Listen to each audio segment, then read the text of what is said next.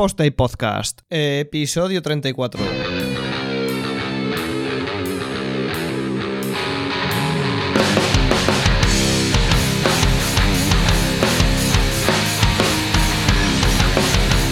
hola a todos y bienvenidos a un Posta y Podcast más, una semana más después de otro pequeñito parón.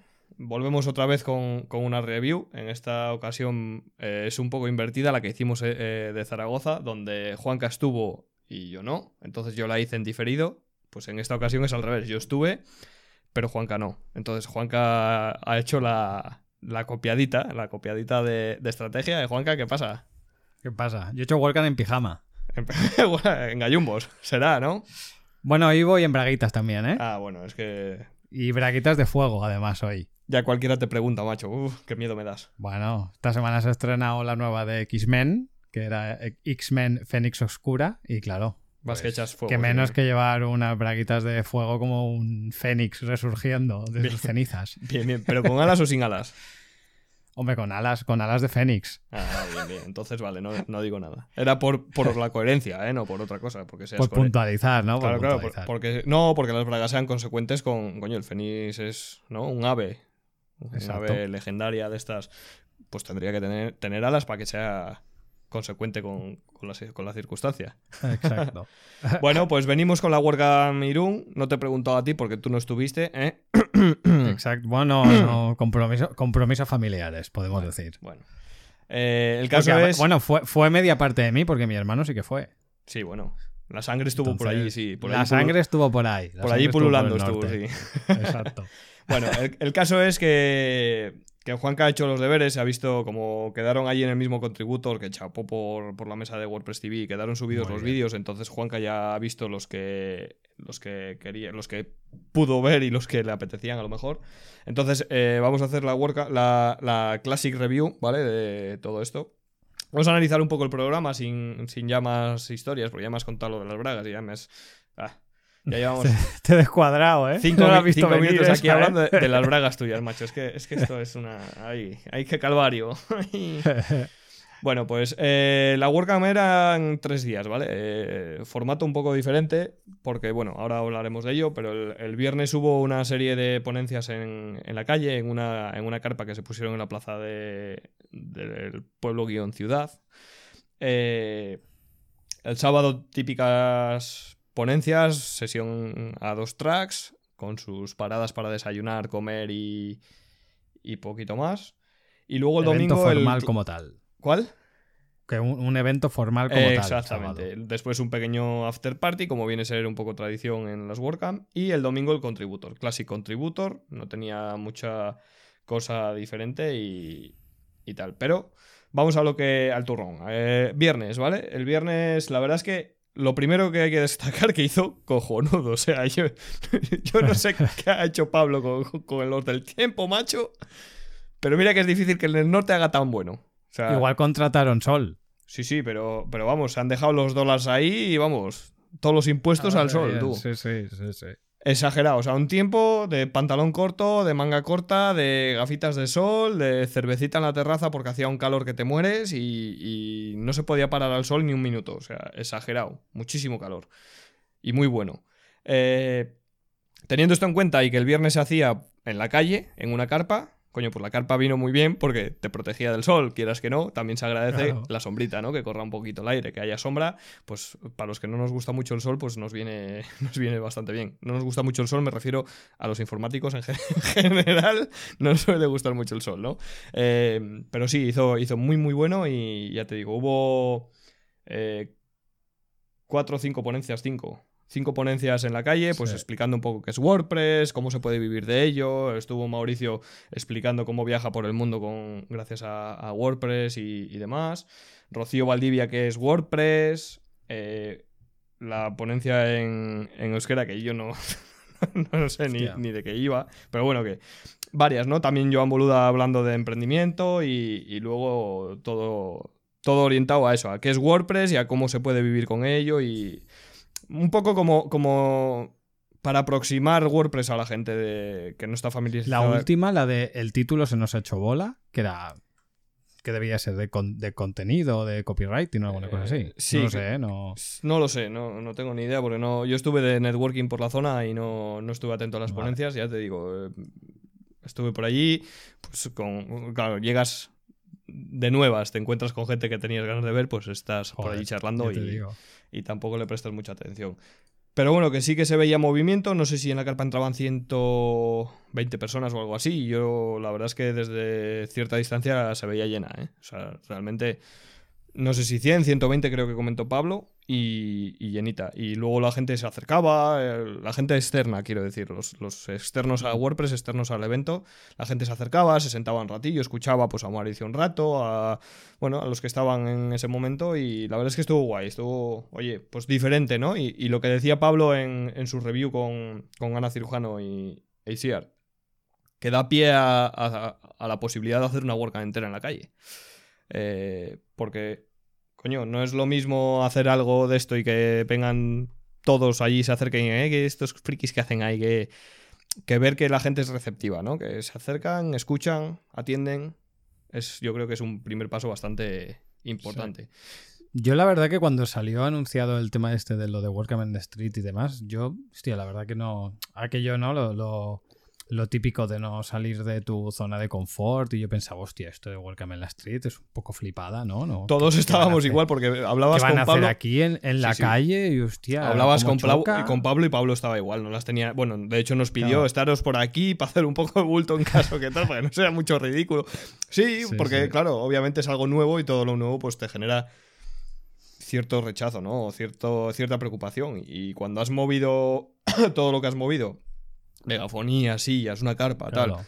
Todo eso es un movimiento importante y entonces todo eso, quieras que no, eh, como organizador o como voluntario, como gente que asiste al evento, te preocupa un poco, ¿no? Y, y coño, que nosotros conocemos a Mauricio Helves, conocemos a Rocío Valdivia, conocemos eh, tenemos admiración por ellos, pero la gente de fuera no saben quién son. Y por mucho que le digas Mauricio Germes o, Rocío Valdivia o, Joan Boluda o, quien le digas, les da igual, no les conocen. Sí, tal cual. Entonces para ellos es algo como, bueno, pues está ahí, me acerco, escucho, si me interesa me siento y si no, pues sigo a lo mío y ya está. Y la verdad es que estuvo bien, ¿eh? se acercó mucha gente y, bien, bien, buen ambiente. sí, sí, o sea, yo lo que te comentaba al principio era un poco de que eh, cuando mm, eh, escuché la idea y lo vi en el programa, es aquello que como que no me lo conceptualizaba en mi cabeza, ¿no? Y luego ya cuando, cuando estuve viendo, porque realmente luego, por desgracia, estas charlas no se, no se grabaron y no están en WordPress TV, pero se vieron, yo vi varias, varias menciones en Twitter, vi varias fotos y vi un poco cómo estaba montado el, panorama.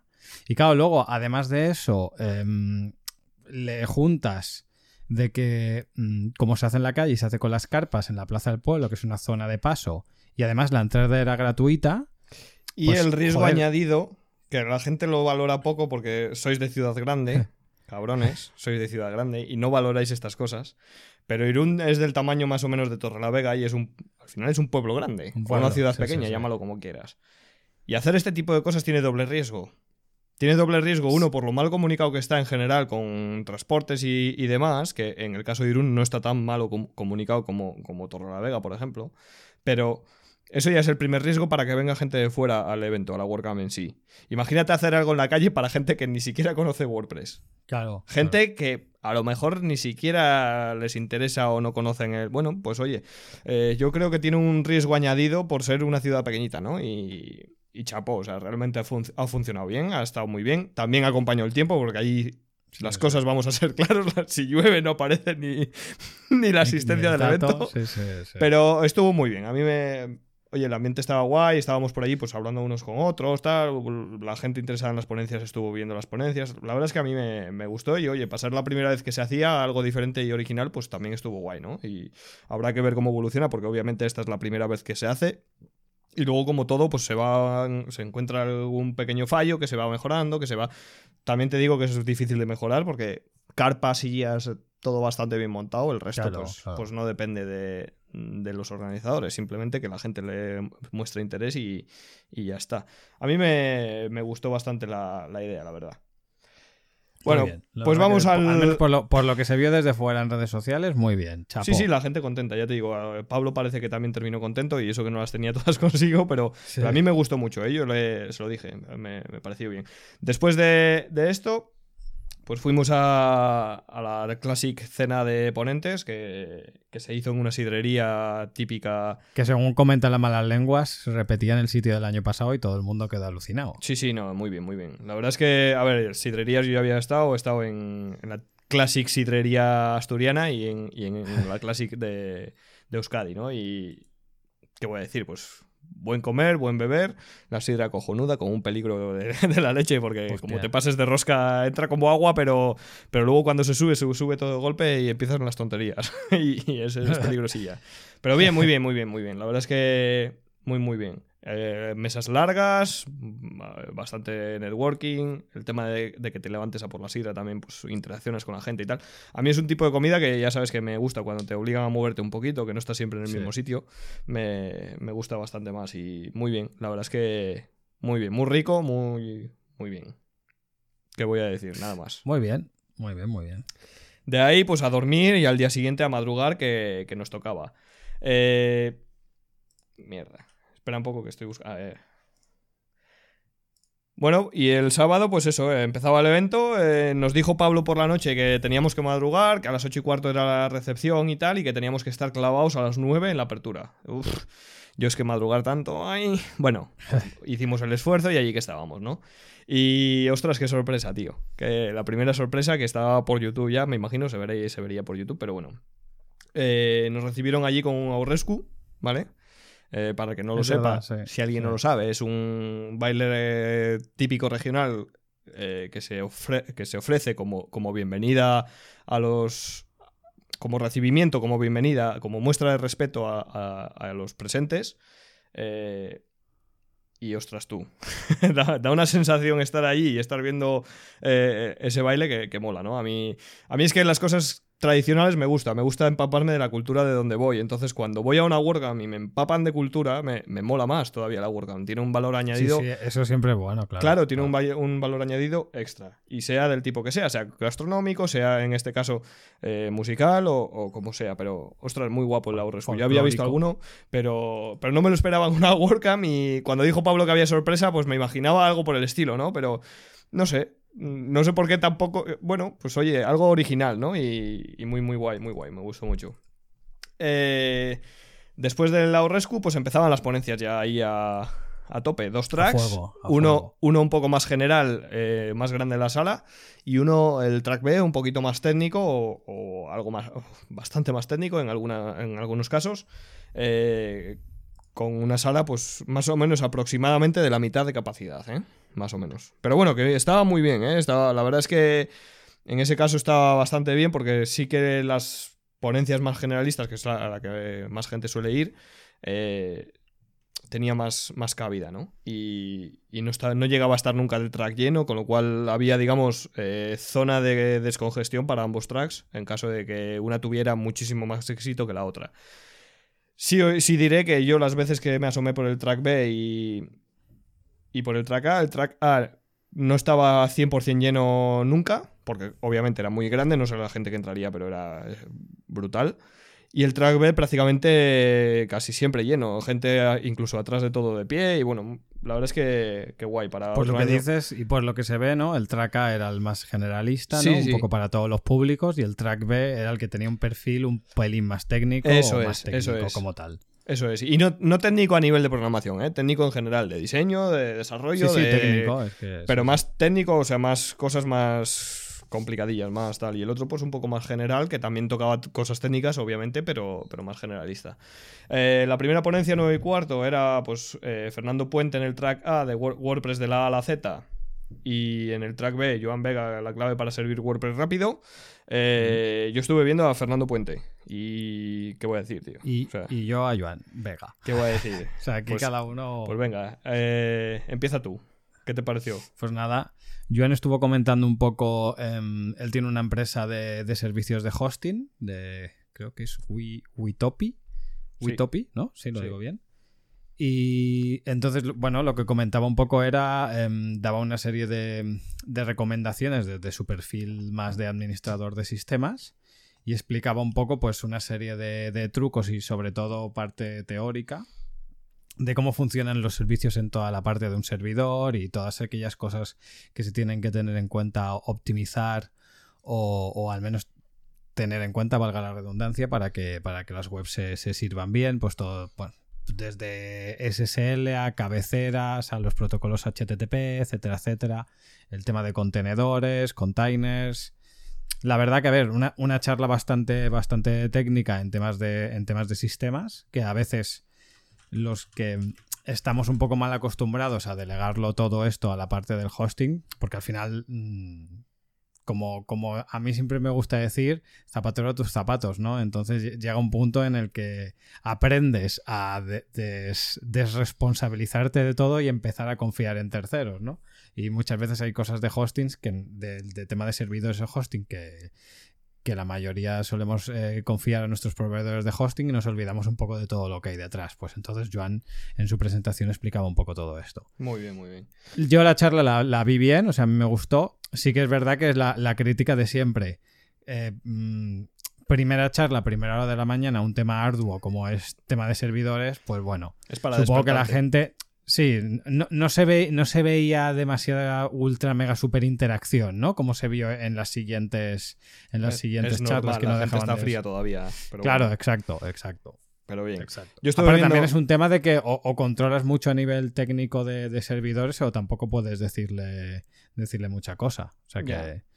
Pero Yo bueno, por, la, estuve- par- por la yo parte. estuve viendo a Fernando Puente que bueno, hacía un repaso, digamos, de introducción a, a la gente, a lo que es WordPress, a qué terminología se usa, qué tipo de cosas tiene WordPress, etcétera, etcétera. Yo creo que es importante, sobre todo abriendo la WordCamp, yo creo que, que ahí escogieron el, el sitio perfecto para esa ponencia.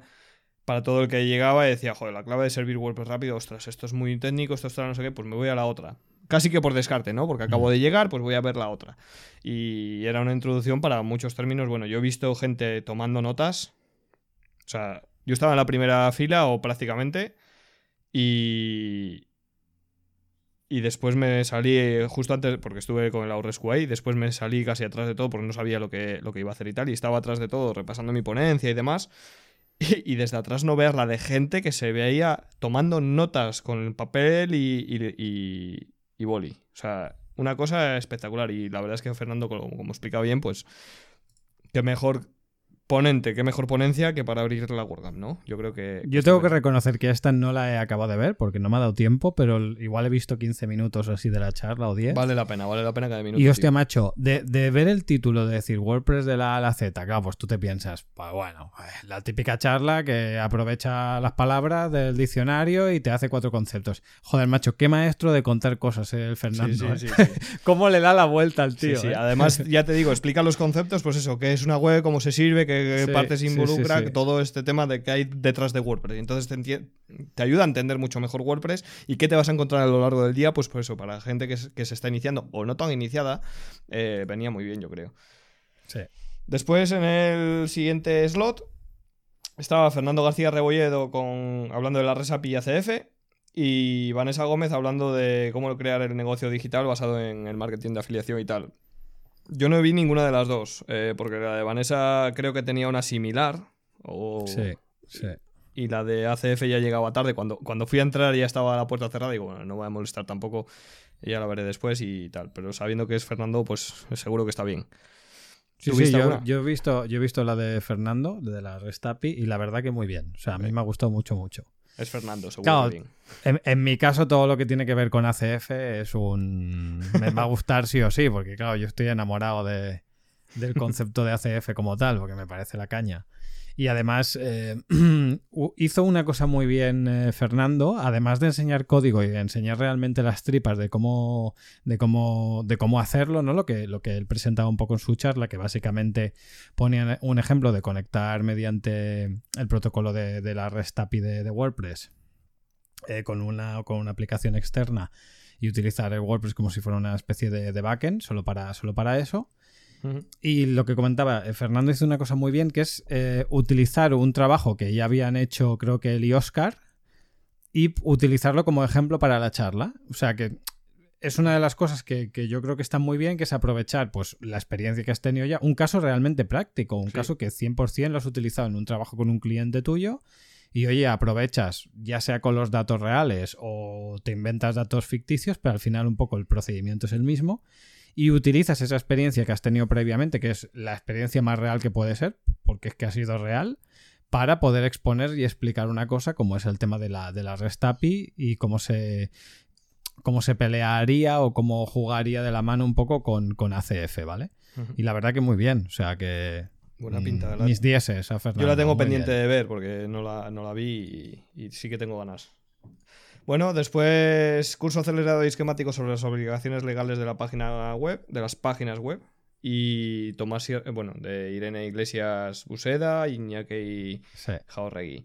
Y en, la, en, el otro track, en el B, eh, Tomás Sierra hablando de seguridad. tú eres el, eh, ah, eslabón más débil. Tú eres el eslabón más débil que como no, siempre metiendo el miedo el cabrón este. ¿eh? qué, tío. Eh, tampoco estuve, estuve hablando con... No me acuerdo con quién fue. Con alguien estuve hablando. Eh, pero bueno, que me imagino que la ponencia de Yo vi la de, la de Tommy, la de Tomás, sí. Sí, me imagino que la de Tommy sea la que dio en... ¿Dónde fue? Sí, bueno, es, muy parecida, diría yo, que si no fue la de Santander o las Palmas, una de las dos, no me acuerdo ahora bien, pero sí, es un poco en esa línea.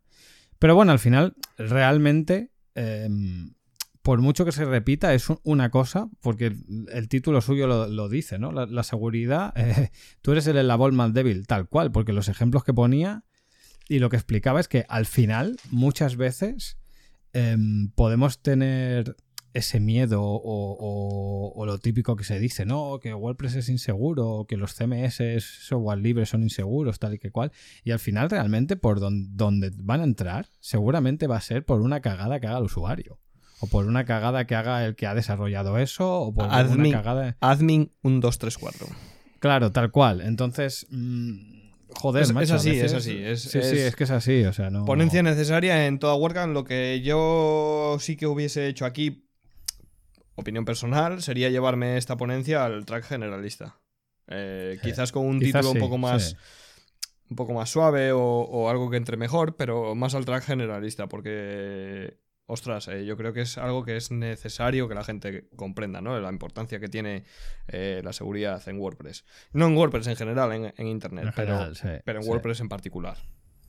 Eh, después venía... Sí, bueno, y, de WordPress, o sea, en la web en general, y, como bien dices, WordPress en particular, porque al final, esto al final no deja de ser como la comidilla que siempre se decía, ¿no? Eh, ¿Por qué Windows es el, sistema operativo más hackeado, más pirateado? Coño, pues eh, porque es el, el, que tiene más parque instalado. Pues WordPress al final es lo mismo, es que si estás en un 33 o un 35% de Internet es que aunque te hackeen muy poco, ya te van a hackear mucho más que a los otros que no tienen casi nada de porcentaje, por lo tanto siempre va a ser mucho más sonado. Luego hablaremos un poco más de esto porque, porque estaba Néstor por ahí dando, dando por saco el tío, joder, es que estos de seguridad macho todo el día metiendo miedo, que, gentuza, ¿eh? Es que, no. pero luego hablaremos un poco de esto porque ¿eh? es, de lo que iba la ponencia de, Néstor un poquito, eh, que esa la vi en, la he visto en WordPress TV y iba un poco sobre esto, ¿no? Sobre tipos de ataques, sobre, bueno, pues, pues eso, de dónde vienen los ataques y el porqué de, las cosas. También para concienciar que estaba bastante interesante. Eh, después había a Maquetacoa, creo que lo he dicho bien. O vamos, creo, no lo sé. Yo es que como. Amai, Amai. Sí, pero creo que se dice a Maquetacoa. Eso que nos corrija Pablo Moratinos. Mira, una prueba para Pablo Moratinos si nos escucha, que lo ponga en los comentarios si se, si se dice así o no. Eh, mucho tiempo de networking, ¿vale? 40 eh, minutos. La verdad es que bien, un, desayuno majo con, con sus té, sus bizcochitos, sus pastas, su fruta, su café, su leche, su lo que quieras. Muy bien, la verdad es que muy bien. Lo único que hacía un calor allí en aquel habitáculo, claro, tanta gente, el aire acondicionado limitado por, por el centro, pues es lo que daba, pero, pero bien, bien, muy, muy guay. Y, y necesario networking, ¿eh? siempre en, las WordCamp. No olvidemos que a las WordCamp las ponencias son importantes, pero quedan grabadas y lo más importante es hacer networking, contactos, charlar, mm, reencontrarte con, viejos amigos, criticar a los que no están, ¿verdad, Juanca? Sí, sí. ¿No te, ¿no te pitaron los oídos un poco? Sí, pero yo me alegro con eso. Porque cuando cuanto más te critican es que mejor lo estás haciendo, porque si no, si no te critican es que no lo estás haciendo lo suficientemente bien. Yo te critiqué bastante, ¿eh? las cosas. Pues, genial, genial. Pero ya sabes que yo con cariño siempre, yo te lo digo todo yo, soy de los que te da la palmada en la frente y luego un abrazo, ¿eh? No, pasa nada. no hay problema, no hay problema. Si, yo ya sabes que hay cariño aquí. También te digo que si a mí me dices todo halago, desconfío por naturaleza ya, ¿eh? Bueno, pero tú ya has pasado esa desconfianza conmigo, ya te dejas sobar. Exacto, exacto. te, dejas, te dejas todo lo que quieras. Bueno, después eh, a las 11.50 en el track A estaba Joan Boluda hablando de membership sites con WordPress y me tocaba también a mí en el track B eh, hablando de crear el tema framework para trabajar menos y mejor. Eh, reconozco por la parte que me toca que hice un poco de clickbait con, el título, pero realmente es, era un poco la idea de, de la ponencia, ¿no? Hablo yo ahora y luego ya hablas tú, ¿vale? Eh, no, básicamente, pues eso, explicar un poco que mi ponencia era más o menos el mismo concepto que la que di en Barcelona en octubre, creo que fue la WordCamp. Pero eh, sí que noté en Barcelona que hubo un poco de. No de malentendido tampoco, sino que no se comprendió del todo el mensaje. Y el mensaje es que se puede crear un tema de una forma diferente para ahorrarte trabajo, como tal.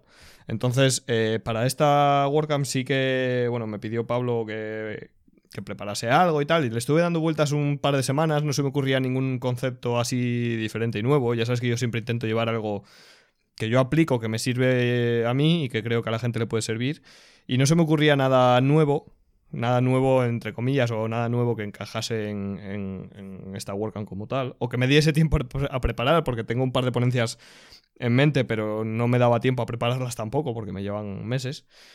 Y, y decidí reciclar o, o, rehacer, digamos, la ponencia de Barcelona dándole un concepto diferente, explicando, dejando más claro todavía, o sea, haciendo más hincapié en, que, en el concepto de tema framework.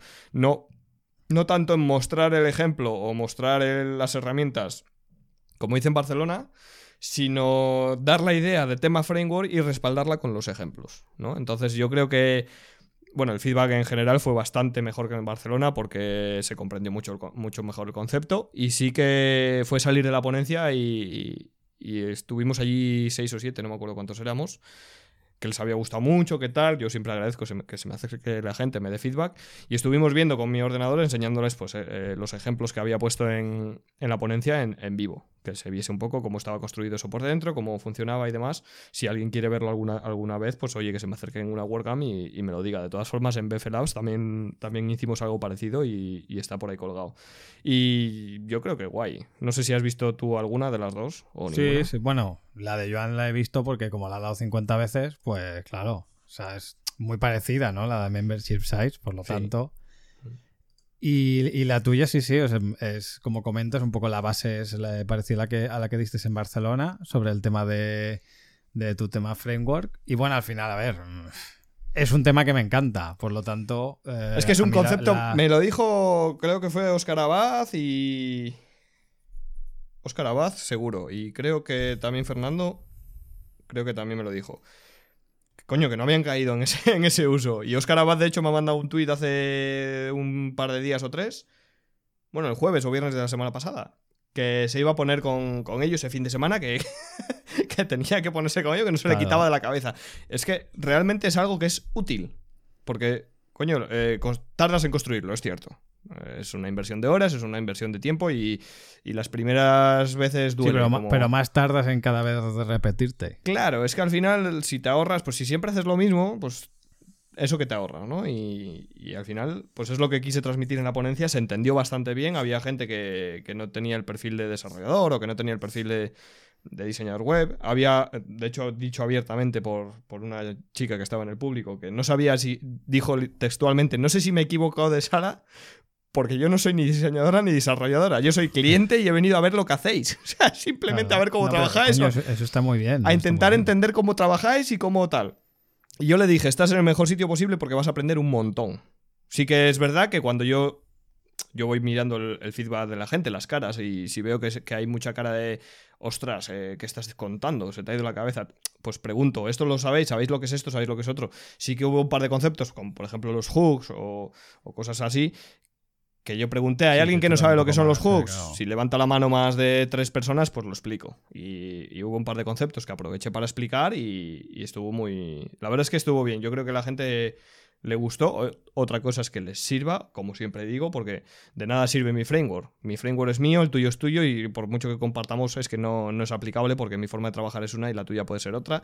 O mi cliente es uno y el tuyo otro. Entonces no tiene mucho sentido. Pero eso lo expliqué también en la ponencia y la gente la verdad es que, entendió. Yo creo que el concepto quedó bastante claro. Sí, sí, el concepto quedó claro. De hecho, a mí, como pusiste capturas de- del framework que tengo yo. Inclu- me incluso me mencionaron por Twitter que les había gustado la idea, el Sí. concepto, cómo estaba organizado, etcétera, etcétera. O sea que, que muy bien. sí, sí. Claro, claro, es la idea, que, que se entienda un poco el concepto, ¿no? De cómo trabajamos los que estamos todo el día repitiendo cosas una y otra vez, porque al final, coño, lo decía en la ponencia a modo de cachondeo, que es la primera gracieta que metí en, en los slides, somos los inventores del copy-paste, tío. O sea, Bueno, es que a ver, al final eh, ha sido bueno esto que, que comentabas, ¿no? De que el, el cliente había ido ahí y había dicho, yo vengo aquí para ver cómo trabajáis. Porque al final un poco realmente la, la gracia de todo esto es... em, siempre se dice, ¿no? Que no, el freelance factura por horas, etcétera, etcétera. Si, si vamos con esa mentalidad, vamos mal. Hmm. Es decir, si, si tú tienes tu plugin o tu framework, el día 1 de enero, ese plugin o ese framework tiene una nota de 5. Pero si tú vas trabajando durante el año, al final del año, ese, ese framework, ese plugin, la nota pues va a ser de 7, de 8, de 9, un poco depende de lo que hayas trabajado. Entonces, ¿qué vas a hacer? En cada proyecto nuevo vas a empezar de cero y los conocimientos y todo el desarrollo que has hecho lo vas a hacer de cero. ¿Para qué? Si tú puedes tener tu, tu framework o tu plugin, el que vaya creciendo contigo con los conocimientos y cada proyecto nuevo que empieces, ya vienes con todo eso rodado y avanzado. No sé, es que al final es... al es de final el, común, el sea- bagaje y la experiencia se tienen que reflejar, ¿no? De, de alguna forma. Totalmente. Y esto es la mejor forma de ir reflejando cada pasito que das. Eh, vas aprendiendo, vas aprendiendo mejores técnicas, vas aprendiendo mejores consultas, vas aprendiendo mejores cosas que vas a implementar y que todos los clientes que tienes se van a beneficiar porque eh, al final es un software, una pieza de software que actualizas en todos tus clientes y que, ostras, estás dando un plus con, con ese ba- Y con que, ese no nos, y que no nos equivoquemos, que lo que más nos molesta a un programador es repetirnos. O sea, una de, la- de los talks de un programador es, o sea, un programador es capaz de tirarse cuatro horas en hacer un script de algo que podría hacer en una. Pero no le gusta repetirse, entonces prefiere aplicar lógica y pensamiento a hacer un script que le haga eso que tirarse una hora haciendo algo repetitivo. Nuestra cabeza va así, o sea, No, no, todos es- nacemos con una tara y es la que hay. Es como tiene que ser, además, que es lo, lo- Sí. lo óptimo, es eso. Bueno, eh, a las doce y media estaba José Ángel Vidani hablando de plugins para Gutenberg y, y Alejandro García hablando de, de email marketing, bueno, de a nivel tocho, o sea, bastante técnico, conquistando el inbox, técnicas de diseño y desarrollo para, tu- para mejorar tu estrategia de email. Eh, yo ya te digo, estaba enseñando a esta gente lo del tema framework y tal y no, no había ninguna. Después he visto la de... He visto Yo ambas. aquí, he- yo aquí he visto las dos, ¿eh? Yo he visto ambas también. Dime tú qué te parecieron. Vale, te comento muy por encima. La de José Ángel Vidania, pues eh, lo que hacía un poco, eh, siguiendo su estela de todas las charlas que ha dado últimamente, un poco en relación a Gutenberg, pues en este caso lo que hacía es un, un recopilatorio de lo que él cre- creo considera que son los mejores, eh, los mejores complementos, que no dejan de ser plugins, que lo que hacen es extender o mejorar esos bloques o funcionalidades de Gutenberg que trae de serie. Y la verdad que, hostias, es flipante con el poco tiempo que lleva Gutenberg en el mercado y la, de, la cantidad de opciones y de cosas chulas que hay. Y las que O sea, vendrán tú. Y las que vendrán. O sea, mostraban, es que de todo. O sea, Sí, y además ahora que con, para quien no lo sepa, con la nueva versión de, de WordPress podemos eh, des- desactivar bloques, ¿vale? O sea, hasta ahora nosotros instalamos cinco librerías de bloques, pues cuando hacíamos un bloque nuevo, pues nos salía pues todos los bloques que trajera cada librería. Imaginemos que cada bloque trae, cada eh, librería trae cinco bloques. Si instalamos cinco, pues 25 bloques ahí, que igual vamos a utilizar tres, ¿no? O cuatro. Pues con, desde WordPress 5.2 podemos desactivar los bloques que no vayamos a utilizar, pues para, para cargar menos recursos cuando vayamos a utilizar los bloques y para que sea mucho más fácil a la hora de buscarlos. Y mm, él básicamente lo que hacía es eso, ¿no? Un, poco lo, lo que él considera el mejor recopilatorio de, bloques y, nuevas cosas que han salido. Incluso un ejemplo muy chulo que ponía, que justamente también lo comentaba por Twitter, creo que, que él mismo, eh, José Ángel, que era uno que te permitía hacer eh, como grids dinámicos, pero que tú tal cual creabas el, el, grid, con el mismo ratón le ibas definiendo los porcentajes que iba a tener cada columna y ahí directamente le ibas echando bloques, o sea, flipante. Muy bien, muy bien, la verdad que no... vamos, no, no, avanza a pasos agigantados y ya te digo, eh, a mí lo que me flipó sobre... A ver, me flipa ese concepto de que crece tan rápido, pero sobre todo me flipó eh, la capacidad que tiene José Ángel de, encontrar plugins de Gutenberg que son sí, sí, una, mina de oro. ¿eh? O sea, el tío, calculo que todos los días coja su cafetito después de currar, diga, venga, voy a tomarme un cafetito y tal, pestaña de favoritos, ahí plugins de Gutenberg, venga, a indagar. Eh, a, ver qué han, a, ver qué han, hecho hoy para A buscar en la Deep Web, a ver qué hay por ahí, a ver, dame, alimentame, dame, dame plugins de Gutenberg y venga. No, no, un recopilatorio brutal, ¿eh? La verdad es que un trabajo, un trabajo de chapó. Eh, muy bien, muy bien. Y luego la de, luego la de Alejandro, García exacto. Comentaba un poco, pues, em, básicamente nos eh, presentaba todas las, por así decirlo, limitaciones y consideraciones técnicas que se tiene que tener en cuenta eh, para el tema de las, de las mailings, porque claro, esto es, una cosa que, que, incluso nos lo habremos encontrado con clientes, ¿no? Es que yo hago, pues, eh, yo mando mailings y los clientes me dicen que no las ven. O yo mando mailings y los clientes me dicen que no las entienden o que no han visto esta oferta o que no se ve bien la imagen o que no sé qué, que no sé cuánto. Claro, hijo mío, es que el problema es que el protocolo del correo es un protocolo de, cuando Franco era de jockey, o sea, es de los años 90, no se ha tocado nunca. Entonces, eso del responsive no sabe lo que es. Y vale, si utilizas una interface como Gmail o alguna de estas que, joder, es una empresa basada en la tecnología que es súper puntera, pues eh, ya se mete a, tocar cómo se interpretan esas partes de correo, pero mm, el correo, como decía, es una tecnología muy antigua y no se ha actualizado prácticamente nada en muchas cosas de cabeceras y demás. Por lo tanto, eso de poderle añadir hojas de estilo para que tu contenido se readapte de forma responsive es que no, no existe. Entonces, para que nos hagamos una idea, todo ese CSS que tú le pones en un tema o en una plantilla para que tu contenido se pueda hacer responsive en el correo no funciona, porque lo que tú le haces es meter estilos en línea para que te lo interprete y en el mayor de los casos más o menos se vea, porque no nos olvidemos que el correo no solo se mira en, en Gmail. Hmm. Hay gente que utiliza cosas como Outlook, hay gente que utiliza cosas como Thunderbird, hay gente que utiliza incluso Webmail, y en todos esos sitios se tiene que ver, porque el correo está pensado para enviar texto plano con alguna imagen, pero no creatividades súper locas, que sí que se puede llegar a hacer, trampeando y jugando un poco con, capas y demás que te permite hacer HTML. Pero eh, con temas de responsive es diferente.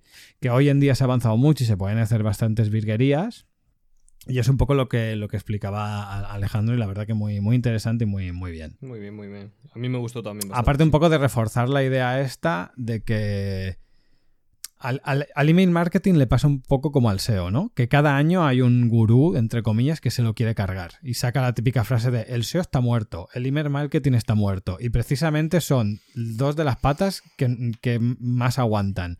Porque al final eh, todos necesitan SEO para que su web se posicione antes que la otra y todos van a necesitar email marketing porque es uno de los canales más fieles si se, si se utiliza bien y si se hace bien, porque al final si tú recibes un email, un email de una campaña de marketing de una empresa quien sea, previamente tú le has tenido que dar tu correo y tu correo es una cosa bastante personal, por lo tanto se está metiendo ese correo en tu casa, ¿vale? Por, em, Porque hay interés. por lo cual porque hay interés, ¿vale? Y más hoy en día con todo el tema de la RGPD que se supone que todo el mundo te tiene que dar las facilidades para que si, hostia, pues imagínate que yo recibo un correo eh, que no me interesa de alguna promoción, pues o, em, se entiende que hoy en día tendrías que poderte dar de baja lo más fácil posible. Por lo tanto, que si recibes esos correos es porque más o menos te interesa la cosa.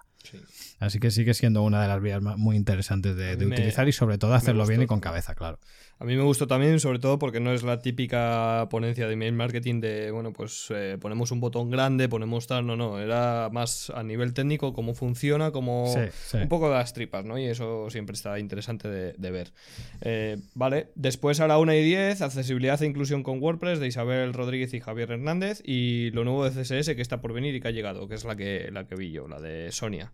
Sonia Ruiz Yo también vi la de CSS. Eh, Una crack, esta chica. Una crack. Vuelvo a decir lo mismo que he dicho antes con José Ángel Vinerania. Chapó por la capacidad de estar pendiente de las nuevas características de CSS, de transmitirlas, de, de currarse los ejemplos, que a mí es lo que más me, Sí, sí, sí. me gustó de la ponencia, los ejemplos de, que hacía de las nuevas propiedades y demás.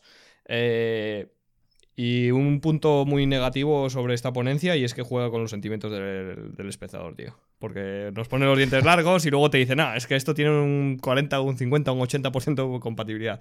¡Ay! Sí, pero, pero a la misma vez, mm, eso fue de las cosas que más me gustó, porque puso encima de la mesa y evidenció uno de los problemas que sufrimos los frontends. Y es que siempre se dice, no, es que la tecnología va muy rápido. Sí, sí, lo que va muy rápido eh, es la tecnología a nivel de aplicación, pero a nivel real de que se acepte, se acepte esa tecnología nueva y se incluya como un estándar dentro de la W3C y luego todos los navegadores la adapten y todo sea super happy flowers, es otra historia, amigo. Entonces, lo dejó súper evidenciado porque habían cosas que vale, sí que habían conceptos y habían técnicas que nos sonaban nuevas, pero había otras que no eran tan tan nuevas como concepto o que lo estábamos resolviendo de otra manera. Hmm. Y luego cuando ella comentaba el tema de la del can use, ¿no? De, de qué porcentaje de navegadores o qué porcentaje de sí, sí, de, de navegadores Sí. estaban ya aceptando esta, esta funcionalidad, te dabas cuenta de que igual no estaba tan extendido. O sea que me gustó, ¿no? Que ev- evidenciara ese mal que todos los frontends sufrimos en nuestro día a día. O sea que muy bien, chapó. A mí también, a mí también me gustó mucho. Y se lo dije, ¿eh? se lo dije cuando acabó, la di, le di la enhorabuena porque, ostras. Además es que yo siempre digo lo mismo, hacen falta más ponencias de CSS en las WordCamp. Sí, Eh, sí. A mí me gustó mucho, ¿eh? Sí, a mí Sí. también. A mí también. Después, pues nada, fuimos a comer, la comida muy bien, muy, muy bien, la verdad es que muy rico y muy... Sí, eso uf, ya no me atrevo a decirlo porque seguro que lo digo mal. Eh, y después de comer, pues bueno, también mucho networking porque hubo mucho tiempo para comer, una hora larga, ¿no? Una Lo que pasa es que es- yo me parece, ¿eh? yo aquí te hablo desde el, el WordCamp, pero en pijama.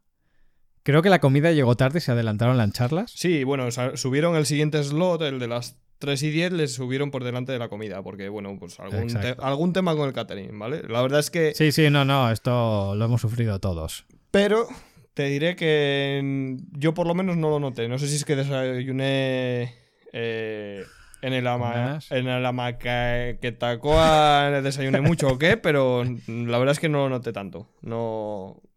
A ver, no fue, digamos, la gran... El gran problema. Ya, ya, sí, sí, sí, no, no, no. sí. Para mí, por lo Era menos. como, como dato, como dato. Y yo con los que hablo- bien la información Sí. estando en pijama en casa. Sí, y yo con los que hablé tampoco, pues, tampoco estaban preocupados por el tema. Vamos, que adelantaron el siguiente slot a- por, antes de la comida y, y ya está, tampoco pasó nada. Eh, bueno, después de la comida, teóricamente venían Noelia Jiménez hablando del plan de contenidos, estrategias y puesta en marcha, y Nora Ferreiros con No me chilles, que no te veo, la jerarquía visual en pantalla, que es la que yo vi, la de Nora. La de Nora porque Sí, ba- sí. básicamente es amiga de, de Marta y, y ahora ya es amiga mía también, o como no. Te secuestraron. Sí, no, no, bien. Siempre está bien conocer gente y además cuando son de pensamiento afín o, o- o tienen, digamos, unos valores que, que respetas y que con los que te sientes reflejado, pues oye, siempre está bien, ¿no? Eh, encontrar gente Que de por este- cierto, eh, esto es mensaje subliminal. Ir calentando el Mario Kart, ¿eh? No digo, no Buah, digo buah, nada chaval, más. buah. Huele a paliza desde Cantabria, tú. Ahí veo un 2 contra 2 clarísimo yo. Eh, bien, la verdad es que la ponencia de Nora creo que era la primera en una WordCamp. Ha dado talleres y Sí. cursos y demás, Creo pero, que sí que pero en una WordCamp creo que se estrenaba primera, aquí. Eh, muy bien, muy bien. A mí me gustó mucho, explica bastante bien. Explica muy bien, explica conceptos que, que son necesarios, que coño. Eh, hace falta explicar más sobre diseño y, y demás. Ya le dije, le dejé el reto ahí a ver si algún día lo cumple, de hacer una ponencia eh, cómo, cómo respetar el, el branding para desarrolladores o, o la identidad de marca para desarrolladores. Creo que puede ser una ponencia muy interesante también. Y ahí le dejé el, el guante, creo que me ignoró, pero oye, por intentarlo. sería interesante Sí, no, ver, no. sería interesante que lo explicara eh, una profesional como ella, ¿no? Y ya te digo. Sí, porque además, de hecho, es uno de los temas recurrentes que a mí siempre me gusta comentar y es el tema de que normalmente la gente se piensa que el diseño, los diseñadores son como seres creativos que se levantan un día inspirados y hacen virguerías. Y detrás del diseño hay más técnica de, que detrás de la programación, porque se lleva más años diseñando que programando. O sea que. Y que al final es un poco lo que ella ejemplifica en, su charla, ¿no? Pone ejemplos reales y visuales de por qué se ha tomado esa decisión, pero te lo respalda también con la explicación técnica y sobre todo el por qué se hacen, ¿no? Las cosas, esas decisiones que hay detrás, que tú cuando lo ves visualmente, pues, hostia, es obvio que eso vaya allí, pero detrás de todo siempre hay una explicación, ¿no? Y, y cuando entiendes la explicación, pues todavía se te hace más plausible porque se ha tomado esa decisión de hacerlo así. Mm. Y bueno, es muy. A mí me gustó mucho, la verdad. A mí también, a mí muy, también. Muy buena charla. A mí también. Eh, luego a las 4 menos 10, ¿por qué deberías redactar entradas de blog perfectas y cómo hacerlo de Fernando Tellado? Y accesibilidad para la web moderna, UX holístico para un desarrollo de éxito, de Luis Doviso. Eh, creo que este chico es el de Paxel, ¿no? Si no me equivoco. Paxel, sí. Luis. Exacto. Eh, no fui a verla porque pensé, o creo que no lo sé, no la he visto, que sería la misma que vimos en Madrid, entonces, o, un poco más extendida, pero bueno, mm, entonces no, no fui. Sí, yo, sí, que la, sí que la he visto. Y bueno, la primera parte es lo que tú comentas, pues eh, Luis explica un poco eh, el porqué y la necesidad de, del framework que ellos tienen de, de Puxel y demás. Y luego, bueno, esto, como ya lo comentamos en Madrid, pues tampoco hace falta darle mucho más hincapié. Pero básicamente es un framework que te, que te, va, que te va a ayudar y te va a hacer un, un mínimo hincapié para que, bueno, el tema que hagas o lo que se respalda. Yo por lo que entendí, porque sí que en Madrid me pensaba que era como una especie de tema, un, framework un poco más avanzado y realmente es una, librería CSS y un JavaScript que lo que realmente te, va a verificar es si se va a si estás haciendo bien a la hora de etiquetar y nombrar las cosas, ¿no? Para, para seguir una serie de estándares.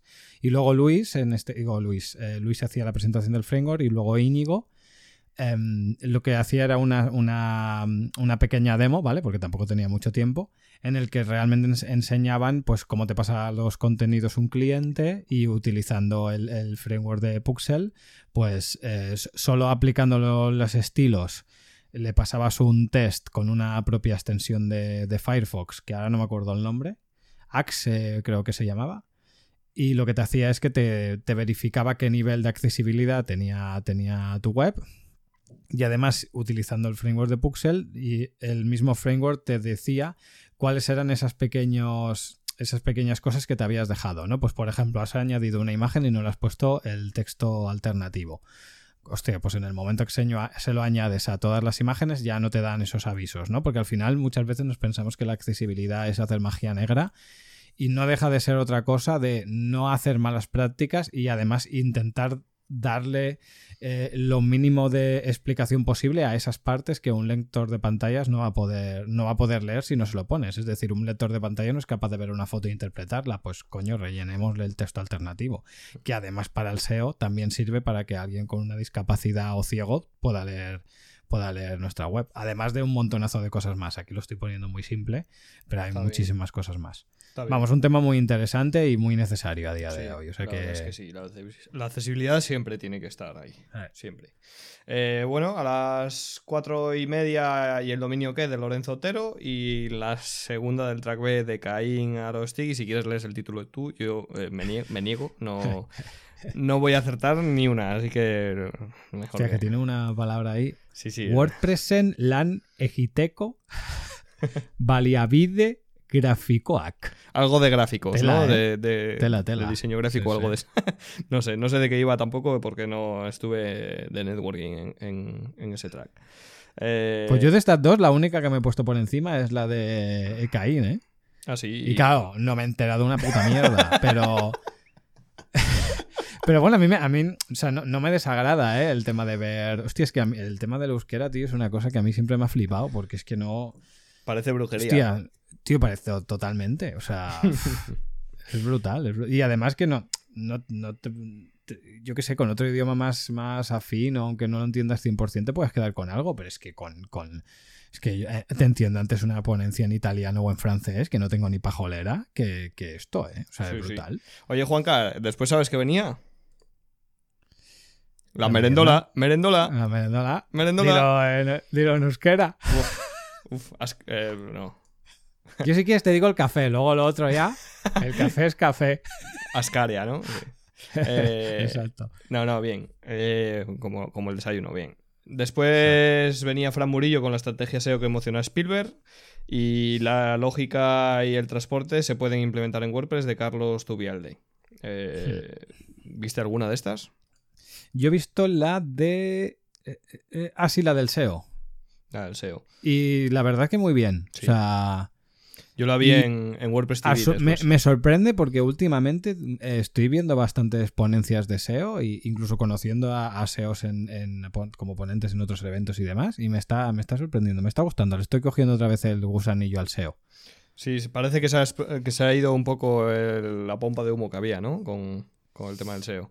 O a lo mejor Bueno, ya no se le da tanta Al final, al final esto es como todo, ¿eh? cuando algo se vuelve de moda o generalista, eh, se le pierde un poco, un poco la gracia. A ver, entre comillas, cuando sale algo nuevo, lo mismo le pasó al responsive, o sea, cuando salió el responsive no había evento o no había charla o no había cosa en el que todo te- eh, tenía que ser responsive. Cuando, bueno, sí, eso tampoco, tampoco es para tanto, ¿no? Pues esto, esto es igual. Ya. Y, y ahora, pues igual, mm, para hablar un poco en plata, sí que podrían haberse pecado en el pasado de las charlas de SEO de ser bastante vendehumos, entre comillas, y ahora, al menos las que yo he visto y las que he visto en, en WordCamps, me gustan porque tienen mucho componente y mucha parte técnica que al final el SEO es eso. O sea, la gente se piensa que el SEO es un marketingiano que te viene a vender la moto.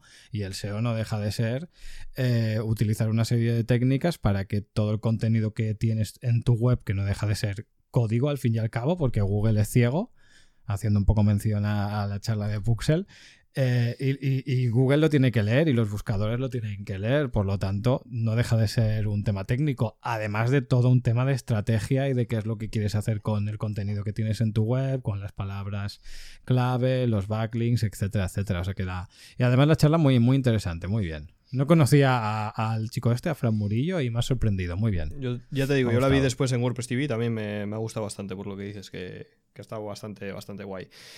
Vale, a, seis- a las 6 y 20 venía Néstor Angulo, buen amigo, buen conocido desde ya hace un tiempo. Me han hackeado y ahora qué. Y, y Nawai Badiola, eh, este no es amigo, este nada, este fuera.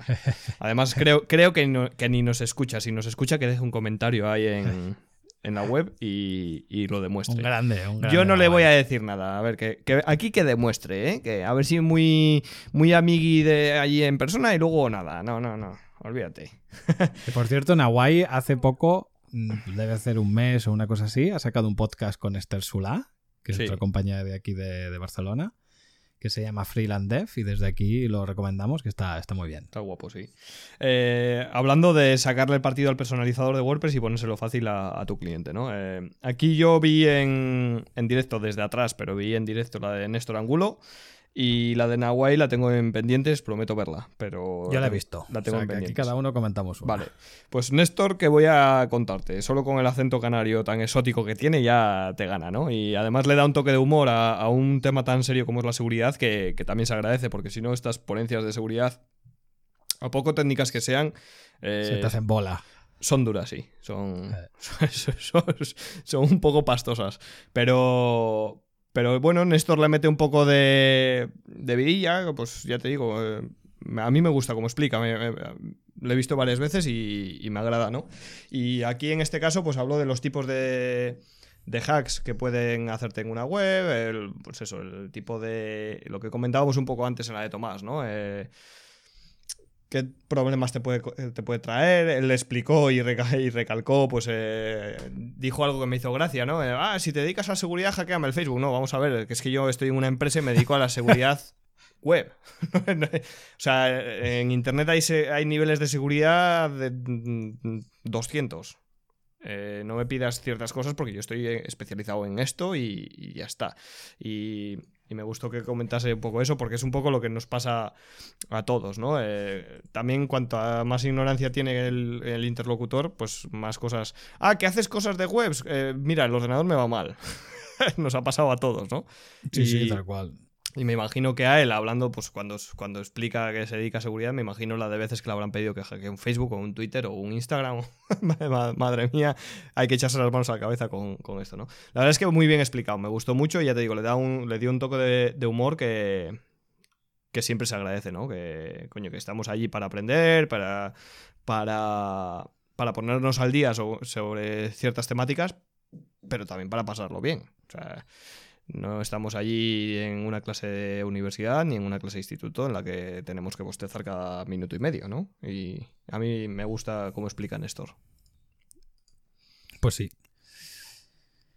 Y bueno, comentando un poco la, charla de Nawai, pues básicamente lo que se centró un poco es en, explicar un poco cómo funcionaba el personalizador de WordPress y dar una serie de recomendaciones, además de, códigos para poder eh, personalizar todas las diferentes opciones que nos, que nos eh, sirve el personalizador de WordPress como tal.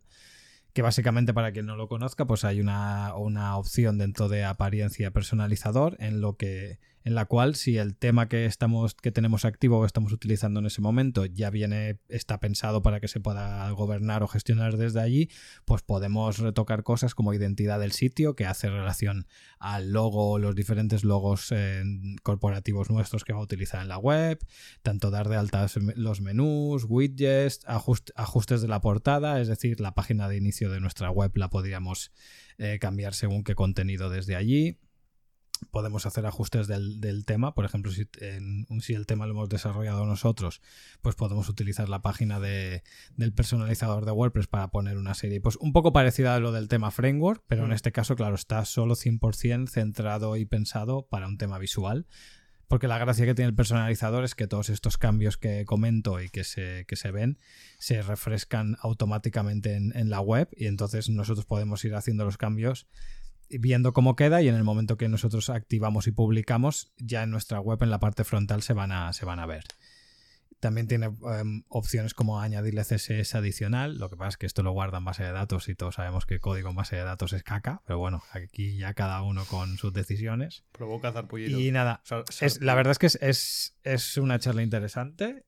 Y además el tema del personalizador es algo que igual a día de hoy no tiene sentido como tal, o sea, a mí no es una cosa que me desagrade, sí que le veo ciertas lagunas al personalizador, a mí no me acaba de gustar 100%, pero bueno, yo también soy developer mayor, señor Yayo, entonces igual hay algunas cosas que no acabo de ver, pero sí que es verdad que con el tema de que cuando Gutenberg se, se extienda toda la parte del frontend de WordPress, el personalizador va a cobrar mucha vida y ahí va a ser, vamos, vamos a tener que acabar pasando todos por, el personalizador sí o sí.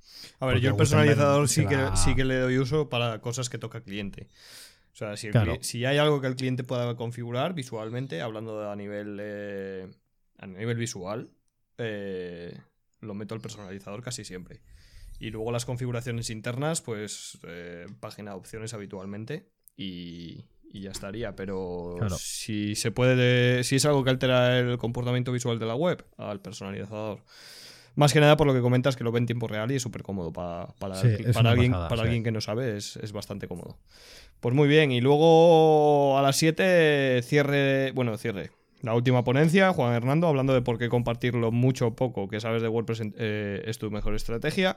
Y creo, sin equivocarme aquí voy a hablar, voy a hablar por muchos con, la licencia que, me tengo que tomar, pero creo que para mucha gente en esta WordCamp ha sido la ponencia favorita con diferencia. Creo, yo, la, vi muy, muy buena, ¿eh? Al nivel, al nivel de Juan, o sea, un crack. Eh, ¿Qué voy a decir? A ver, muy buen amigo, empezó en, la WordCamp Santander, abrimos la veda, si lo sé, si lo sé no la invito porque si sabes cómo se pone, pero, pero no, sabíamos cómo se ponía, entonces, entonces ahora ya... Eh, no, a ver, ahora en serio, eh, Juan es un comunicador brutal, brutal. Y, le busca una... le da siempre una vuelta a la ponencia, a lo que quiere transmitir, que te hace quedarte con, el mensaje bastante bien. Y, Aquí es donde pone una foto de él cuando ponía una foto de él cuando empezó y cómo, cómo está ahora que iba con un coche, ¿no? Con un descapotable. Vale. Qué bueno. El tío, ya te digo, muy bien explicado. Luego con, con juegos, minijuego, un minijuego durante la ponencia, con pequeñas pausas dramáticas donde soltaba alguna ponencia, alguna frase eh, random y tal, y luego al final preguntaba, ¿habéis estado atentos? Porque la clave de la ponencia está aquí y tal. Jugaba mucho con el público y interaccionaba mucho y demás. Y, y muy bien, a mí me, ya te digo, me, gustó bastante, me, gustó mucho porque al final, eh, para cerrar la WordCamp, para animar a la gente que vuelva a otra WordCamp, para animarles a que escriban en el blog las reviews y demás, pues es una ponencia bastante buena, ¿no? Y, y muy bien temporalmente se retira de dar ponencias, dice que se va, que con lo que ha ganado en las WordCamp se va, se va a las Bahamas a tomarse unas vacaciones. Y ahí no, hay, conexión porque vive en la vida. Claro, claro, no, no, va allí a, mimetizarse con la, con la naturaleza. Me ha dicho que ni braguitas, ni tangas, ni nada, ya. Nada, nada, Va a ir allí a calzón quitado y a disfrutar de la vida con lo que ha ganado, que ya ganó bastante con las WordCamp. Así que nada, pues esperamos verle pronto y, y disfrutar con él. Eh, alguna vez más, ¿no? Yo lo veré en Europa, en la WordCamp Europe. Tú no, porque no vas. no se puede ir a todo, es pero, imposible. Pero bueno, que un gran tío, ¿no?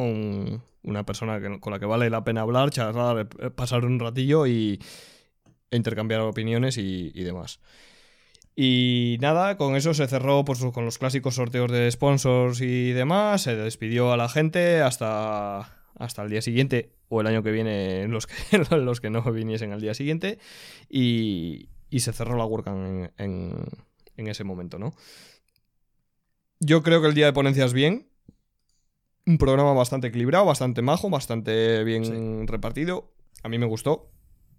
Me gustó, a ver, es muy difícil que una WordCamp no te guste, ¿no? Eh, siempre hay algo que te gusta y cuando hay algo que no te convence, pues te quedas haciendo networking o tal. Al final no estás obligado a ir a todas las ponencias, ni mucho menos, entonces, bueno, pues te lo tomas con un poco de calma.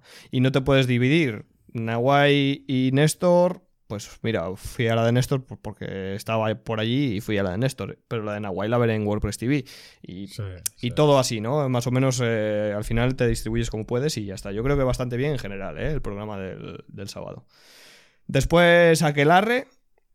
Aquelarre... Ay, esa chistorra, madre mía. Madre mía. Eh, nos dijo este chico. Pablo no. Eh, Pablo no, no me acuerdo quién fue. Bueno, le preguntamos a.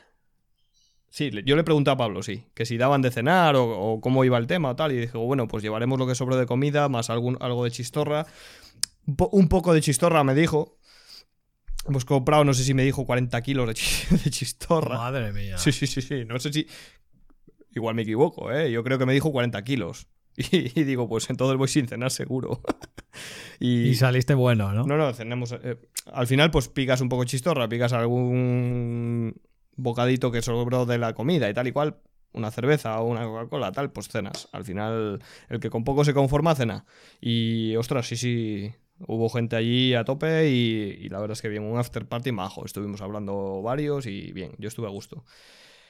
Y luego Contributor, que empezaba a las diez y media, se arrancaba con las mesas a las 11.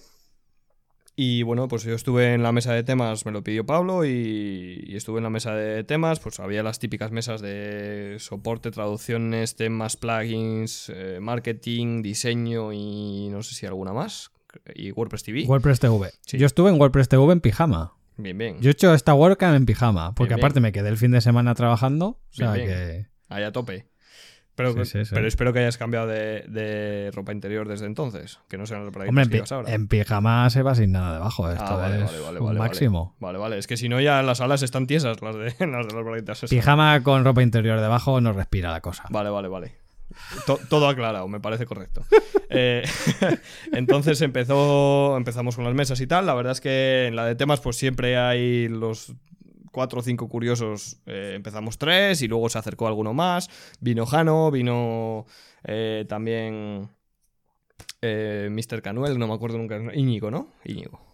Eh, el de Paxel se acercó también por allí y tal, pero bueno, 5 o 6, la media más o menos en una WordCamp de este tamaño, pues en la, tema, la mesa de temas, pues al final yo siempre digo lo mismo, no es una un, review no le puedes hacer en una mañana, es imposible. Más que nada porque necesitas interacción del que ha subido el, tema. Entonces, como no esté conectado, olvídate, porque mandas tu feedback, por mucho que hagas el análisis y mandes el feedback, se queda en eso y no. Entonces, yo me suelo centrar en explicar qué requisitos tiene que cumplir un tema, si lo que, tanto si lo queremos subir como si queremos hacer un den review, que sepamos qué cosas tiene que cumplir el tema, ¿no? Y, y yo creo que los que estuvieron en la mesa quedaron contentos, aprendieron, espero que aprendieran bastante. Eh, luego estuvimos debatiendo algunas malas prácticas, comentando alguna anécdota de cosas que nos habíamos encontrado, echándonos unas risas, porque no. Y, yo creo que estuvo bastante guay. Luego, por ejemplo, Nadia estuvo en la de plugins con Oscar Abad y también dijo que estuvo bastante bien, que estuvieron viendo pues algo de ACF, viendo pues cómo subir un tema, un plugin al repositorio, qué cosas tiene que cumplir, cómo se, cómo se sube, que después va con SVN, bueno, pues un poco el, sistema, ¿no? de publicar un, un plugin. Y, en general, en el cierre, pues se vio un poco esta, esta pequeña review de, lo que fue el, el contributor. Los, en, WordPress TV se subieron todos los vídeos. sí, sí, es, lo que iba a comentar en WordPress TV. Eh, Había muy buena conexión y luego encima eh, estuvieron Julio de la Iglesia y compañía grabando los tracks, con lo cual con OBS ya queda todo prácticamente empaquetado, que es subir el vídeo y ya estaría. Y al tener Realmente es la, es la clave, ¿eh? Claro, claro. Y al tener. Porque, por ejemplo, o sea, para que nos hagamos una idea, em, yo que suelo ayudar con el tema de WordPress TV. En este caso, por ejemplo, yo me conecté y demás y hablé con, no me acuerdo si con Julio o con Mao, y me dijeron, mira, todos los, tenemos todos los de Irún para subir. Por lo tanto, nosotros nos vamos a centrar en subir y, yo eh, quedé con ellos que me ponía a desatascar cualquier otra WordCamp que hubiera. Y claro, yo me ponía a mirar el, listado de otras que quedaban y en Madrid quedaban cuatro o cinco vídeos. Yo me pensaba que habían solo tres y hice los tres que habían, pero quedaron dos más que se apañaron dos o tres días después. Pero por ejemplo, en Las Palmas, claro, los vídeos que quedaban que yo de Las Palmas creo que he hecho 5 o 6. Claro, tío, los vídeos, como no estaban grabados en su día quien hizo la producción con OBS, hay que poner los slides a mano. Claro. Pues por cada vídeo, lo menos que te tiras son 45 minutos. Es decir, los 20 o 25 que dura y súmale el doble o un poco más entre que paras, recortas, añades, cambias el tiempo, metes las transparencias, ahora me ha quedado bien, ahora no, se entiende, no se entiende.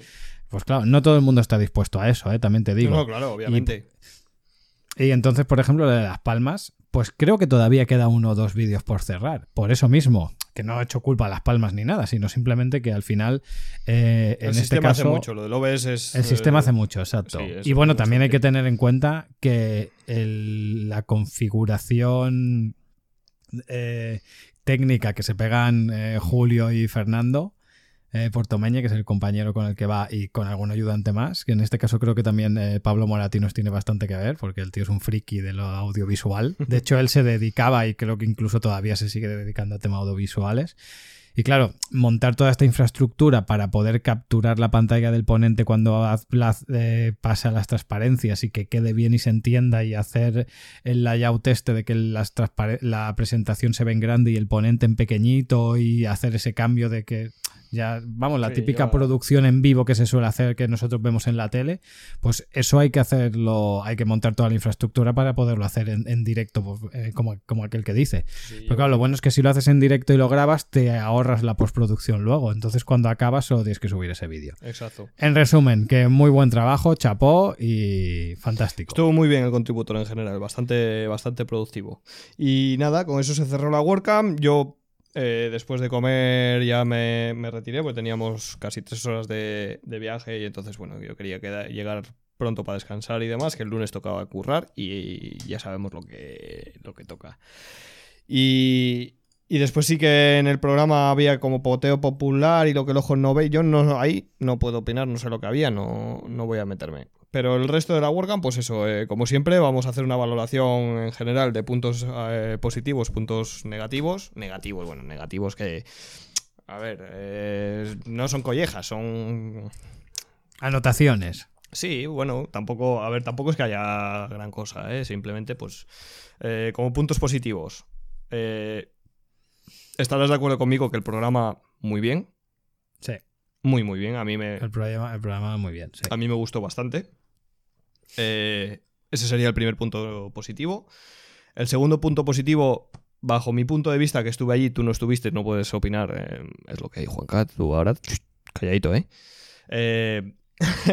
el segundo punto positivo para mí, el factor humano, o sea, la organización y voluntarios mm, desde fuera, ¿eh? hablando desde fuera, porque obviamente desde dentro en Santander también estaban muy involucrados, había mucha, muy buen ambiente, muy buena piña y tal, pero eso, percibirlo desde fuera como asistente no es tan fácil y aquí yo les vi muy unidos y eso, ostras, eh, siempre mola. Mola, sí. Mola y se ve, al final se, se nota también, se siente en el, en el evento, ¿no? Eh, hubo ahí un... No sé si se, si se saltaron los plomos, algún tipo de este... Y se solucionó súper rápido, la verdad es que es muy eficiente, es para todo, para la comida, mover mesas, tal.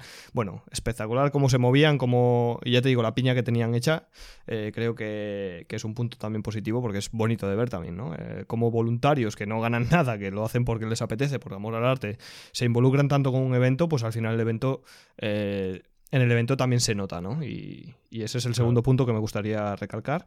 Y el tercero es el, el empape cultural que nos han dado en esta WordCamp. Eh, ya no. Ya no a nivel de. del- de la WordCamp en sí, sino eh, todos los elementos que han metido de, de cosas culturales que, que a mí ya te digo, en especial me suelen gustar. Y el tema de la cena en la sidrería, el tema de. de. de la Urrescu, el tema de. yo qué sé, de. En general me, ha gustado mucho el hacer el WordPress on the street. El estar allí, digamos, en que te obligan a, a meterte en la ciudad, a, moverte por la ciudad, a andar por la ciudad, a estar por allí y ver la ciudad, aunque sea eh, en coche de la que vas a aparcar o moverte. Eh, no quedarte en el típico evento a las afueras donde vas, disfrutas el evento y luego para tu casa y no te empapas de lo que hay por allí, ¿no? Y, y yo creo que eso es el tercer punto y para mí el, el- que más chapo se lleva porque, coño, yo creo que es muy, muy, muy bonito el tema de la Urrescu, el tema de la sidrería, a mí me, ya te digo, me gustó mucho. Me gustó mucho cuando entramos en la sidrería, que estaban tocando, no me acuerdo cómo se llama, estaban tocando la- el, bueno, el, tema este de los palos y los... es que no me acuerdo cómo se llama. El Aurrescu sí, pero esto eh, no me acuerdo del nombre. Pero bueno, eso, pues al final es un valor añadido que al final cuando vas a comer a un sitio, pues es comida y ya está, ¿no? Y te da igual una comida que otra. Pero bueno, puede ser típica, o, pero, pero este tipo de detalles de, pues eso, que sea una sidrería típica de Euskadi, que sea... eh, que te den la bienvenida con el Aurrescu, todo esto, pues, pues siempre, siempre gusta y a mí me, me gustó en especial. Pues yo a los puntos positivos lo que le añado es el streaming. Porque Claro, la verdad Tú, que. tú lo viste por streaming, claro. Claro, yo lo vi por streaming y fenomenal, tú. De hecho, tenía bromas porque eh, tenía. eh, aparte de comentar algunas cosas contigo por WhatsApp, también hablaba con mi hermano y el, el- el cabrón me decía, dice, tío, te estás enterando de cosas que yo no me he enterado y yo estoy aquí, ¿sabes? Y digo, bueno, claro, si yo estoy viendo el track de otra sala y tú estás en otra, pues es lo que hay. claro. Pero muy bien, ¿eh? Muy curioso de... La verdad es que había una verdad que muy conexión, bien, muy una bien, conexión muy sí. buena, que estaba patrocinado por Euska- Euskaltel, si no me equivoco. Sí, Y había un exacto, flujo sí. brutal, entonces se permitió hacer streaming y, y una calidad de la leche. Y el domingo Y volvemos a lo mismo. Además de hacer el streaming, si eh, cuentas con una buena con una buena arquitectura y una buena eh, Preparación, grabación y preparación y falso directo como aquel que hice de las charlas y demás, pues bueno, te permite hacer un streaming cojonudo y que al día siguiente tengas todos los vídeos subidos a WordPress TV. O sea que otra vez, chapo, chapo por el curro hecho. Sí, sí, sí. Sí, sí. Yo ya te digo, puntos negativos, pues no te podría decir. No te podría decir porque es el esfuerzo que hay detrás de, de esta WordCamp, de una WordCamp en general. Eh, y no te podría decir ninguno porque a mí no, no haya nada, no hay nada que, que- que no me gustase o que sintiese que estaba mal o que sintiese que se podría mejorar muy grande, ¿no? Algo Entonces, Significativo. la review del Eh, 1 al 100. Espérate, espérate, porque, porque quiero, quiero añadir. Quiero añadir que yo el año pasado no pude ir por cosas mías, no pude, no pude asistir, y todos los que habíais estado me estuvisteis diciendo, guau, la WordCamp Irún, qué buena, que no sé qué tal, y tenía esa espinilla, esa, esa espinita clavada, esas ganas de ir. Además, Pablo a mí me cae muy bien, me llevo muy bien con él, ya lo sabe él también. La expectativa alta. Tenía muchas expectativas con esta WordCamp, y, y ¿sabes lo, lo que pasa con esto? Sí, bueno, es jodido. sí. que es un arma de doble Sí. filo. Te puede Totalmente. pasar factura y llevarte una desilusión bastante grande. Pues yo te diré que todo lo contrario. No sé si es que las expectativas eran bajas. ya te digo que no, porque me habíais hablado muy bien, tanto tú como, como otras personas, de que había estado muy bien. Pero yo he salido del evento. Yo no fui ¿eh? el año pasado. ¿No? Pues No. Alguien me ha hablado a mí de ella. O sea, yo me, me jodí el año pasado porque tampoco pude ir y Ya. este he repetido. Pues a mí alguien me habló de Pero ella bueno, el año en- pasado en, que en yo, no pude en ir. contrapartida, en contrapartida este año me han hecho tío, así que no me puedo Ya, quejar. ya, bueno. Eso... He tenido una razón buena para no ir. Está bien, está bien. Eh, la- el caso es que yo el año pasado me lo perdí, alguien me comentó, no me acuerdo quién fue, si no fuiste tú, pues no me acuerdo quién. Eh, me comentó lo buena que había sido, todo lo que había molado y tal, y joder, me quedé con las ganas. Y este año ya te digo, eh, no sé si mejor o peor que el año pasado, las comparaciones son odiosas, no estuve el año pasado, tampoco quiero compararla con, con nada, pero eh, a mí me ha dado un sabor de boca muy bueno esta WordCamp. Hacía mucho que no disfrutaba una WordCamp tanto, ¿eh? Muy bien, pues Y, eso está muy y bien. he estado en unas cuantas. Pero, pero me ha gustado, me ha gustado mucho el ambiente, el, el factor humano, ya te digo, la calidad humana que, que había y tal. Y, coño, eh, al final me he rodeado de gente que, que también me, me agrada mucho. Entonces eso también es un factor que siempre te mejora la experiencia, ¿no? No es lo mismo ir de nuevas, eh, estar solo o que ir con alguien que, Sí.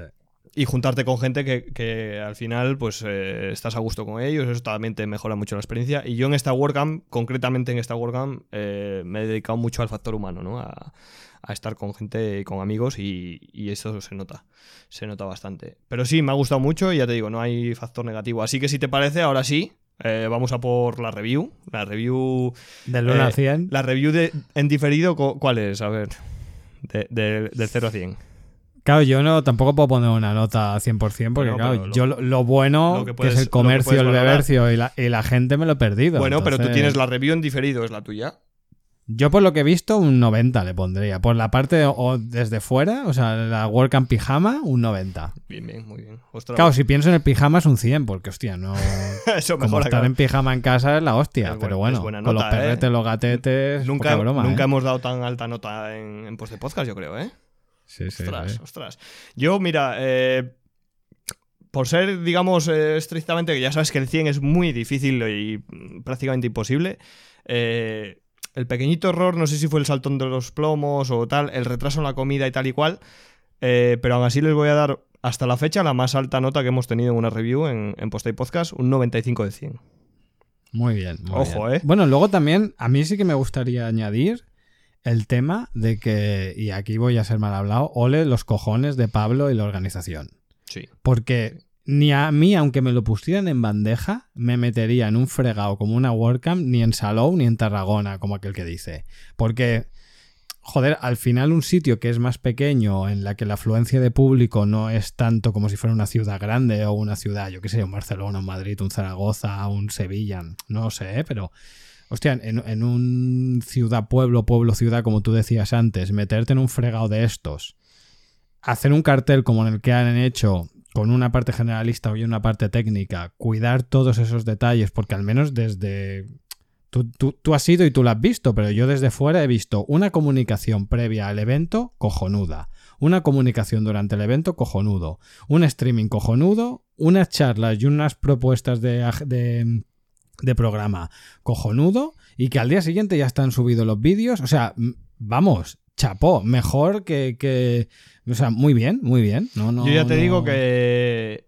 A ver, obviamente hablamos de Pablo Moratinos porque es el organizador principal en esta edición y entonces es el que más méritos se lleva. Sí, pero sí, sí. toda la gente que estaba detrás, estaba Olais, estaba también. eh, Exacto, todo. Bueno, cual. eh, toda la gente que hay detrás, ¿vale? Y lo que te digo, la calidad humana de la organización, de, la- de los voluntarios, todo, to- se ve mucho en la WordCamp. O sea, se aprecia en cada centímetro, en cada factor de la WordCamp se ha sentido. Eh, lo que tú hablas de comunicación, de esto, de lo otro, tal. Es que han tenido un cuidado por los detalles muy bueno. Muy bueno. Y han estado tan encima de, de todo, con tanto mimo, con tanto cariño, que se ha notado. Y... En los pequeños detalles es donde está la diferencia. Claro, y por eso se lleva ese 95 de 100 que comentábamos que no hemos dado en, en ninguna, ¿eh? Ojo. Eh, así que Pablo, Sí, sí, yo creo que por ahora sí, sí. podrías estar feliz y contento, ¿eh? O Felipe y con tenis que dicen por ahí. A mí, ya te digo, me ha gustado una WordCamp eh, que entra en mi top 3 directo de todas las que he ido y, y que va a estar ahí un montón de tiempo. Tengo un recuerdo muy, Muy bueno bien. de esta WordCamp. Muy bien, muy bien.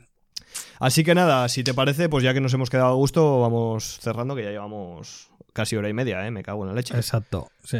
Eh, si te parece, cerramos ya, nos despedimos y, y ya está, ¿no? ¿O qué? Fantástico. Pues nada, chavales, esto ha sido todo. Eh, ah, bueno, como cierre, decir simplemente que, dentro de ese factor humano que hablamos, hablábamos de la WordCamp, me he traído gente nueva, amigos nuevos. He conocido a Jano, por ejemplo, que, dio una ponencia, Alejandro. Alejandro, joder, apellido. Ah, eh, Alejandro García. Estaba ahí, es que no. Jano, bueno, eh, lo tuvimos en la mesa de, de temas también, aportando su granito de arena. Era su primera WordCamp, la primera vez que iba como asistente y además fue ponente. Eh, recuerdo que cerraron el- evento completo. dándole un, un cartel de los de la WordCamp firmado por todos los ponentes y tal. Bueno, eh, la verdad es que le hemos arropado todo Por lo bien todos que los hemos ponentes y mi hermano. Bueno, pero es que tu hermano se mete en todo, el cabrón. Mira, crack, ahí tiene. Si le llega esto a Jano, que, que no lo creo, pero bueno, si le llega a Jano algún día esto, que, que busque la firma de tu hermano, que es el. Que busque Javi Díaz, que El- es el cabrón de mi hermano. el, easter egg. Nada, está bien. Conocer a gente, reencontrarnos otra vez, pues por ejemplo, eh, con Tommy, que aunque es de aquí, es de, de Cantabria, pues tampoco es que le vea mucho. Con Marta, con Nora, conocer a Nora también ha estado guay. Eh, volver a ver a Nahuay, a Néstor, a toda esta gente con la que he compartido pues algún minuto, pues eh, nada, que espero volver a vernos pronto. Si no es en Europa, pues nos veremos en alguna otra. Y, y nada, desde aquí, pues un saludo a todos y Juanca, nos vemos en la siguiente. O nos, escu- Un nos- abrazo. nos escuchamos mejor. Un abrazo a todos, que va muy bien. Hasta luego. Venga, un abrazo a todos. Adiós. Ya estaría.